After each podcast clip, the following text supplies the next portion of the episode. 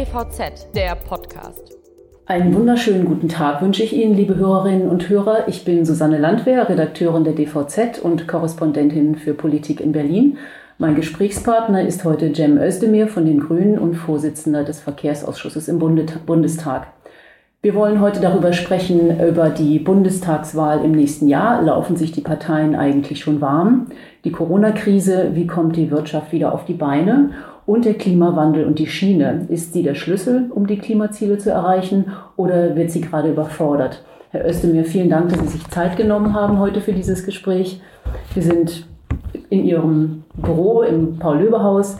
Ähm, ich würde Sie gleich als erstes fragen wollen, die Grünen debattieren ja gerade über ihr Grundsatzprogramm. In einem ersten Entwurf kam Logistik und Wirtschaftsverkehr nicht vor. Soll das so bleiben?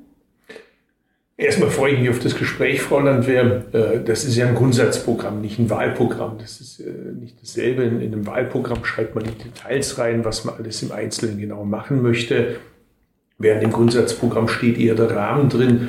Und äh, da haben unsere Verkehrspolitiker dafür gesorgt, dass nochmal der, Punkt erwähnt wird.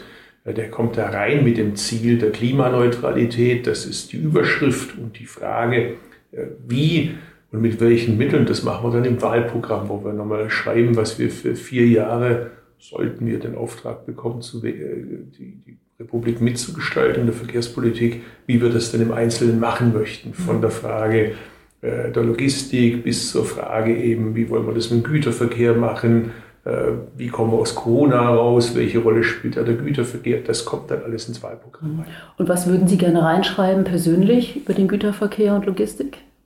Viel, äh, das ist ganz zentral, wird leider unterschätzt. Wir haben jetzt über Corona Gott sei Dank gemerkt, dass das Licht ein bisschen dorthin gerichtet wird. Das sollten wir nutzen äh, wir haben gesehen, während die LKWs an den Grenzen standen, im Stau, äh, fuhr die Bahn über die Grenze, hat dazu beigetragen, dass wir hoffentlich nicht nur uns mit Klopapier versorgen konnten, sondern mit allen möglichen äh, Gütern versorgen konnten, die Regale gefüllt waren, die Kühlschränke gefüllt waren und niemand leiden musste, weil die Güter nicht geliefert werden konnten. Das müssen wir jetzt rüber retten in die Post-Corona-Zeit weil der Güterverkehr eben nicht nur die Antwort ist auf die Frage, wie versorgen wir uns in der Krise, sondern es ist auch Antwort, wie wir aus der anderen großen Krise, nämlich der Klimakrise, rausfahren. Mhm. Und äh, da geht es ganz zentral natürlich um die Frage von fairen Wettbewerbschancen, Stichwort Trassenpreise, äh, die müssen dauerhaft gesenkt werden. Äh, unser Vorschlag wäre, dass man dann im nächsten Schritt äh, zu, zu den Grenzkosten geht, so wie wir es in anderen europäischen Ländern haben das wäre zum Beispiel ein ganz wesentlicher Punkt. Äh, aber auch, dass wir äh, zum Beispiel bei der Lkw-Maut schauen, äh, wer hinfährt und wegfährt von der Schiene, dass auch da entsprechende Befreiung von der Lkw-Maut stattfindet, sodass wir auch da ein attraktives Angebot machen. Das Interesse ist offensichtlich da. Ich treffe ständig Unternehmen, die sagen, wir wollen Güter gerne verlagern wir machen es ihnen unnötig schwer. Mhm. Die Lkw-Fahrer, die wurden ja als, als Helden gefeiert zwischenzeitlich, dass sie einfach wirklich dann das ganze System am Laufen hielten. Glauben Sie, das hält sich? Also letztlich waren hier zwei große Demonstrationen vor dem Brandenburger Tor. Ähm, so richtig fühlen sich die Lkw-Fahrer halt doch noch nicht ähm, anerkannt. Kann man das irgendwie ändern? Das stimmt, äh, zu Recht haben sich beklagt. Am Anfang waren die Zustände auch skandalös, wenn man an die äh, Versorgung denkt äh, entlang der Autobahn sanitäre Anlagen. Das war wirklich spottet jeder Beschreibung. Das haben wir auch bei unseren Telefonkonferenzen mit dem Minister regelmäßig zum Thema gemacht. Und ich war da als Ausschussvorsitzender sehr dankbar, dass eigentlich unter allen demokratischen Fraktionen das Wissen und das Bewusstsein dafür da war, dass wir da eine Verantwortung haben. Das hat sich dann auch verbessert. Wir haben das auch immer gegengecheckt mit dem, was uns die, die Verbände, äh, auch die Leute vor Ort gesagt haben. Äh, mein Eindruck, das hat sich jetzt gebessert, aber es ist klar, es muss sich dauerhaft was bessern in den Arbeitsbedingungen äh, für alle, die uns helfen, dass wir Güter bekommen. Wir haben applaudiert für die Ärzte, für die Pflegekräfte, für das Sicherheitspersonal, aber mindestens so systemrelevant sind diejenigen, die uns, ob Lastwagenfahrer, ob die Lokfahrer, wer auch immer in dem Bereich zuständig sind, dafür, dass wir versorgt werden in der Republik. Was sind denn für Sie jetzt noch die wichtigsten Punkte in der Verkehrspolitik, ähm, die die Regierung noch bis zum Ende dieser Legislaturperiode abschließen sollte? Was steht für, Ihnen ganz, was steht für Sie ganz oben der, auf der Agenda? Also ein ganz entscheidendes dass wir rauskommen aus dem Ad-Hoc-Arbeiten. Bis jetzt war die Verkehrspolitik dadurch gekennzeichnet, dass es die Linien nicht gab. Das führt dazu, dass es keine Planungsinvestitionssicherheit gibt.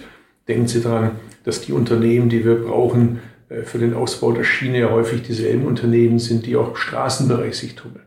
Also die Finanzierungsinstrumente müssen dauerhaft angelegt sein. Bis jetzt haben wir das Prinzip, äh, Straße finanziert Straße, siehe Lkw-Maut, Schiene finanziert Schiene. Künftig muss es so sein, Verkehr finanziert Verkehrswende. Das ist ein ganz entscheidender Punkt.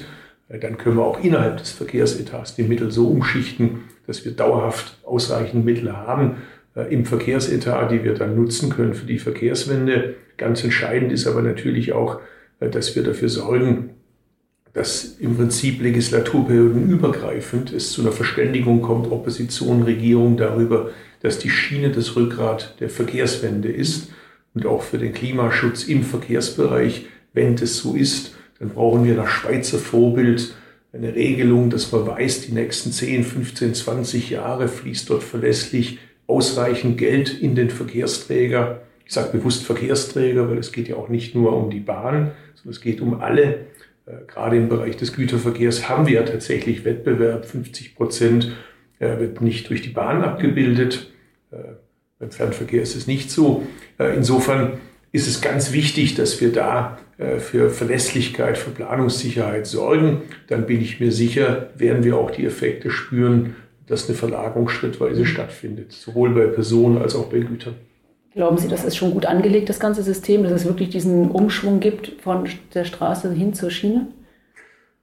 Also wir sehen jetzt gerade, dass äh, insbesondere die Privaten in der doppelten Zange sind, äh, durch die Mittel, die jetzt äh, zu Recht äh, der Bahn angeboten werden äh, zur Überbrückung äh, und es jetzt eben durch den Klageweg erstmal dazu führt, dass wir wertvolle Zeit verlieren. Ich hätte es besser gefunden, der Bundesverkehrsminister hätte sich gleich von Anfang an Gedanken darüber gemacht, wie wir diskriminierungsfrei allen, die dort sich tummeln, helfen können. Das hätte man beispielsweise durch das Thema der Trassenpreise machen können. Das wäre allen zugute gekommen, kann man immer noch machen.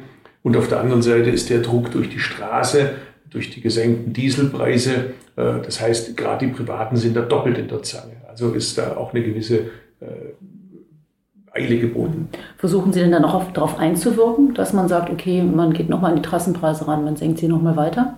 Das ist ein Thema bei uns, selbstverständlich. Wir sprechen das an und ich hoffe, dass wir da äh, auch dann die Kollegen und Kollegen der anderen Fraktionen überzeugt bekommen, sodass wir in dieser Legislaturperiode noch was machen. Wie gesagt, da ist eine gewisse Eile geboten. Für viele geht es da schlicht um die Existenz. Mhm. Das heißt, es wird auch Thema im Verkehrsausschuss sein. Wir sprechen das an als Bündnis 90 Die Grünen, aber bekanntermaßen reichen wir alleine nicht. Äh, in den Überschriften gibt es große Einigkeit. Hier kann man zeigen, dass man es ernst meint. Mhm. Ähm, der Schienenverkehr wird ja gesagt, ist der Schlüssel, um die Klimaziele zu erreichen. Ähm, was glauben Sie, ab wann das sichtbar wird? Im Moment krepelt er eher noch vor sich hin. Der Modal Split spricht eine klare Sprache, bedauerlicherweise. Das gilt äh, gleichzeitig auch für all die anderen Zahlen. Nehmen Sie die Pro-Kopf-Investitionen. Ich habe mir die Zahlen gerade nochmal aktuell rausgesucht von der Allianz pro Schiene. Deutschland umgerechnet äh, auf äh, die Personen sind 76 Euro, in der Schweiz im Vergleich dazu 404 Euro, Österreich 226 Euro, Schweden 188 Euro. Wir liegen da deutlich zurück. Äh, das Potenzial ist immens, das wir da nutzen könnten. Äh, eine Güterbahn ersetzt 52 Lastkraftwagen. Das kann man sich gar nicht vorstellen, was das bringt. Pro Tonnenkilometer verursacht ein Güterzug 80 Prozent weniger als LKW. Das sind einfach Schätze, die wir heben könnten, relativ schnell, die viel bringen. Entlastung übrigens auch für die Straßen, äh, wenn, wenn der Autofahrer besser vorankommt und eben gleichzeitig für den Klimaschutz. Hm. Das ist Win-Win. Ähm, die Krise hat jetzt ja gezeigt, dass Geld unheimlich schnell fließen kann, dass die Politik unheimlich schnell entscheiden kann. Dieses Thema Schiene ver, verfolgt oder begleitet uns seit Jahrzehnten. Ähm, glauben Sie denn, dass man zumindest von, dieser, von diesem Tempo, von der Agilität in der Politik etwas hinüber retten kann, dass man sagt, okay, wir haben ja ein Ziel, also wir hatten, die Corona-Krise war ein gemeinsames Ziel, um, es, um das Virus zu bekämpfen, also jetzt haben wir ein gemeinsames Ziel und wollen die Schiene voranbringen.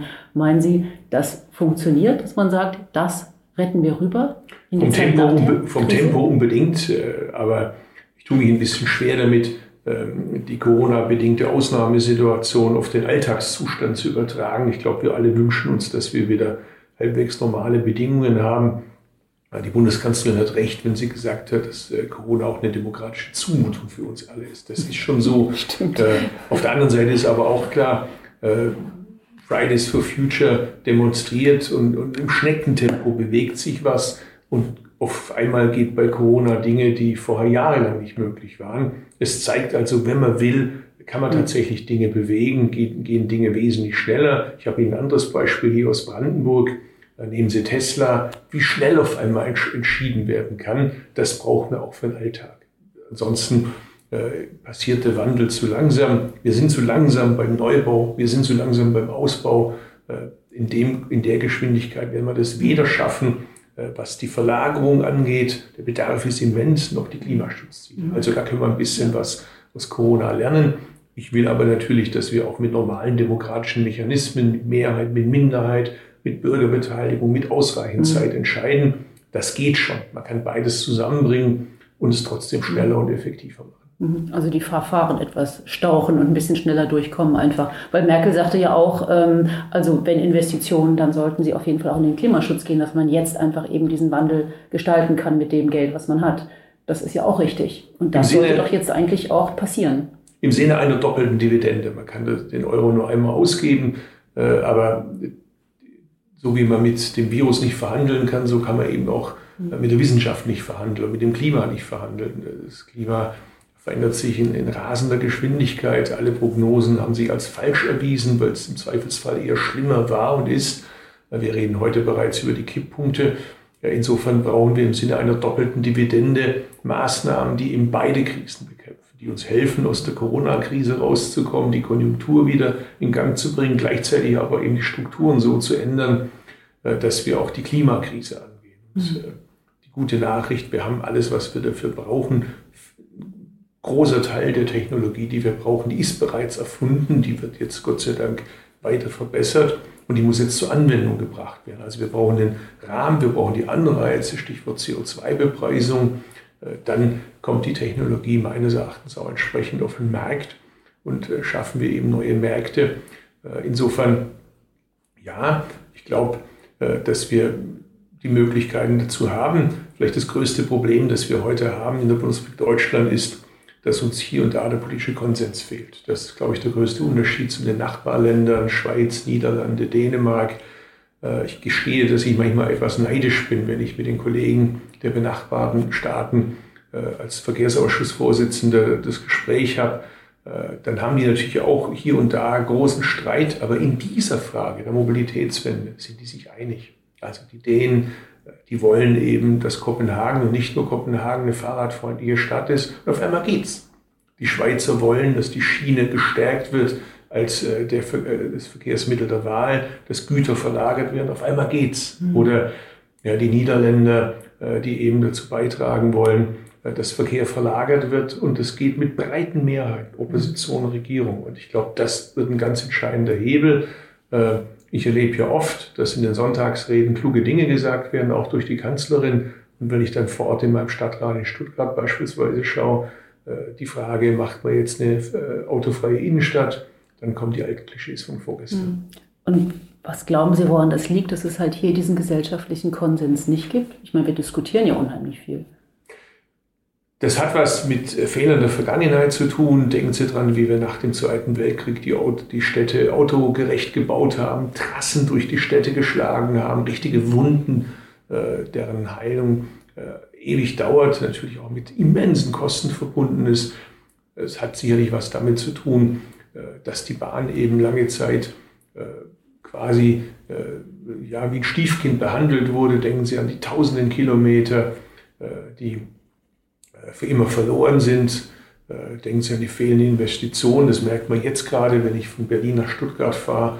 Da dauert die einfache Fahrt mit der Bahn für mich fast sechseinhalb Stunden. Das hat was mhm. damit zu tun, dass die Schnellstrecke Stuttgart-Mannheim jetzt eben endlich, muss man ja sagen, ertüchtigt wird und man die Ausweichstrecke braucht, die dauert halt entsprechend länger. Also es passiert ja jetzt gerade was, aber wie das halt so ist, wenn man jahrelang nichts macht, dann staut sich es eben. Und das merken wir jetzt gerade, dass das jetzt eben mühsam nachgeholt wird. Ich denke, es hat aber auch was äh, mit dem Phänomen zu tun, dass wir mittlerweile eben auch die AfD in den Parlamenten haben und die AfD äh, quasi als das neue Flüchtlingsthema, weil die Zahlen das jetzt nicht mehr hergeben, äh, versucht das Thema Klimaschutz und, und Diesel und so weiter als das neue Thema für sich entdeckt hat und versucht, die anderen vor sich herzutreiben. Ich rate uns da, den Stier bei den Hörnern zu nehmen das Gespräch zu suchen, den Leuten das zu erklären. Die Leute sind wesentlich schlauer, als wir sie ihnen zutrauen. Sie verstehen es, dass es keine Alternative gibt zur Mobilitätswende. Das Modell Nokia, dass man lange wartet, nichts tut und irgendwann mal weg ist vom Markt, so wie der Mobilfunkhersteller, der Mobilfonhersteller Nokia das eben war gegenüber dem Smartphone. Das sollte uns nicht passieren bei unserer Automobilindustrie. Das sollte uns nicht passieren bei dem Thema äh, ich sage immer, äh, wir haben alles, was die anderen auch haben. Wir haben tolle Ingenieure, wir haben einen tollen Mittelstand, äh, wir haben tolle Forschungseinrichtungen, tolle Universitäten. Was wir brauchen, ist ein ambitionierter Rahmen. Hm. Können Sie sich denn vorstellen oder können Sie nachvollziehen, warum Leute zum Beispiel gegen irgendwelche Trassen, ähm, die gebaut werden müssten oder sollten, protestieren? Also zum Beispiel Brenner Nordzulauf, ein Riesenthema. Wie kriegt man Lkw oder Ware auf die Schiene? Und dann stellt sich Rosenheim hin, die Stadt, der Landkreis, und die Leute sagen, die wollen wir nicht. Können Sie das nachvollziehen? Ich kann es nicht nur nachvollziehen, ich gehe da hin und rede mit den Leuten. Was Aber was ich gesagt? nicht mache, ist, dass ich überall dort, wo ich bin, immer gerade das sage, was die Leute hören wollen. Mhm. Das macht leider die Politik häufig. Äh, so wird es nicht gehen. Es wird keine äh, relevante Verlagerung geben, ohne dass wir den Brenner Nordzulauf bekommen. Mal abgesehen davon, äh, dass es ja auch ein bisschen eine, nicht einer gewissen Peinlichkeit entbehrt, äh, wenn die Schweiz äh, sein Gotthard-Durchbruch, alles das im Zeitplan liegt, übrigens auch im Finanzplan meistens, mhm. und es jedes Mal in Deutschland scheitert. Mhm. Das hat ja auch so etwas wie, wie Peinlichkeit, es gibt mhm. ja auch so etwas wie Selbstachtung. Mhm. Äh, ich habe das Gefühl, das, das scheint irgendwie für das Bundesverkehrsministerium nicht zu gelten. Also, ich meine, da blamieren wir uns regelmäßig bis auf die Knochen, wenn wir uns mit den Schweizern unterhalten. Das muss man mit offenem Visier diskutieren. Dazu gehört natürlich, dass man über Alternativen diskutiert, aber das Ob, das kann nicht wirklich in Frage gestellt werden. Über das Wie kann man sich unterhalten, aber das Ob äh, steht, glaube ich, außer Frage, wenn man wirklich systematisch von der Straße auf die Schiene verlagern möchte. Ähnliches gilt natürlich auch für den Netzausbau. Ähnliches gilt für die Frage des Onshore-Windenergieausbaus. Es gibt keine Wende aus der Atomenergie raus und jetzt noch zu Recht eher schneller aus der Kohleverstromung raus, ohne dass wir Netzausbau massiv stärken und noch deutlich stärker, als wir es bislang machen, äh, in die Windenergie gehen. Äh, man muss es immer entlang der Alternativen diskutieren. Wer Nein zu etwas sagt, muss Ja zu etwas anderes hm. sagen. Aber wo, denn, wo war denn dann der Fehler? Also wurde zu spät dann angeboten oder zu spät gesagt, ja, wir brauchen diese Trasse, vorher können wir nicht aus der Kohle aussteigen? Oder wo ist dann das Problem mit diesem, mit diesem Brenner Nordzulauf? Also der muss ja kommen, sonst Also ein Kompliment kann man uns jetzt nicht wirklich machen, was das Erklären angeht. Das haben wir in der Vergangenheit leider nicht sehr gut gemacht. Das beste Beispiel ist das Projekt Stuttgart 21. Äh, da hat man die Leute vor vollendete Tatsachen gestellt, äh, hat nicht erklärt, warum man glaubt, dass man es braucht, hat nicht andere Projektalternativen ernsthaft geprüft und ich glaube, da haben wir daraus gelernt, die Bahn macht es heute deutlich besser. Stichwort Rheintalbahn, was die Bürgerbeteiligung angeht. Und die Spannende ist ja überall da, wo man es anders macht, geht es auf einmal deutlich schneller. Gibt es deutlich weniger Klagen. Also ich rate dazu, äh, dass wir lernen aus den Fehlern der Vergangenheit. Bürgerbeteiligung ganz am Anfang, ganz entscheidend über die Frage, A, gibt es die Notwendigkeit und B, wenn es die Notwendigkeit gibt, was sind die besten Wege, äh, um maximal das Ziel umzusetzen. Und dann glaube ich, dass da deutlich mehr geht. Was wir aber natürlich auch brauchen, ist eben eine Absage ins St. Florians Prinzip. Ich bin schon immer wieder erstaunt darüber, äh, wie dieselben Kollegen, die hier Dinge mitbeschließen, vor Ort den Protest dagegen organisieren und dann immer gern auf die Grünen verweisen. Ich bin nicht derjenige gewesen, der in Bayern gesagt hat, äh, Windenergie überall nur nicht bei uns, Netzausbau überall nur nicht bei uns. Das ist schon die CSU gewesen. Das finde ich schon abenteuerlich, die die auch die Ziele sowohl im Bundestag, ich meine, die vergessen immer, dass sie im Bundestag mitregieren.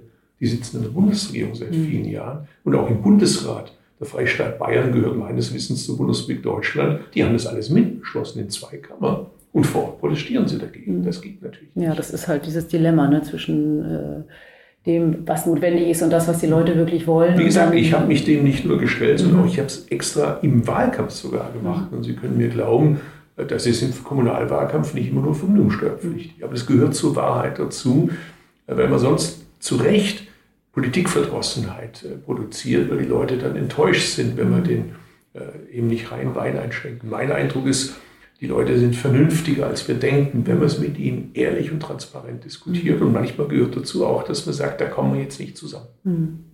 Wir sind ja im Moment, befinden wir uns ja noch in der Corona-Krise. Das ist so das Thema überhaupt es gibt unheimlich viel zu stemmen, worüber wir gerade gesprochen haben, mhm. was alles an Infrastrukturausbau äh, in der Energie und im Verkehr notwendig ist.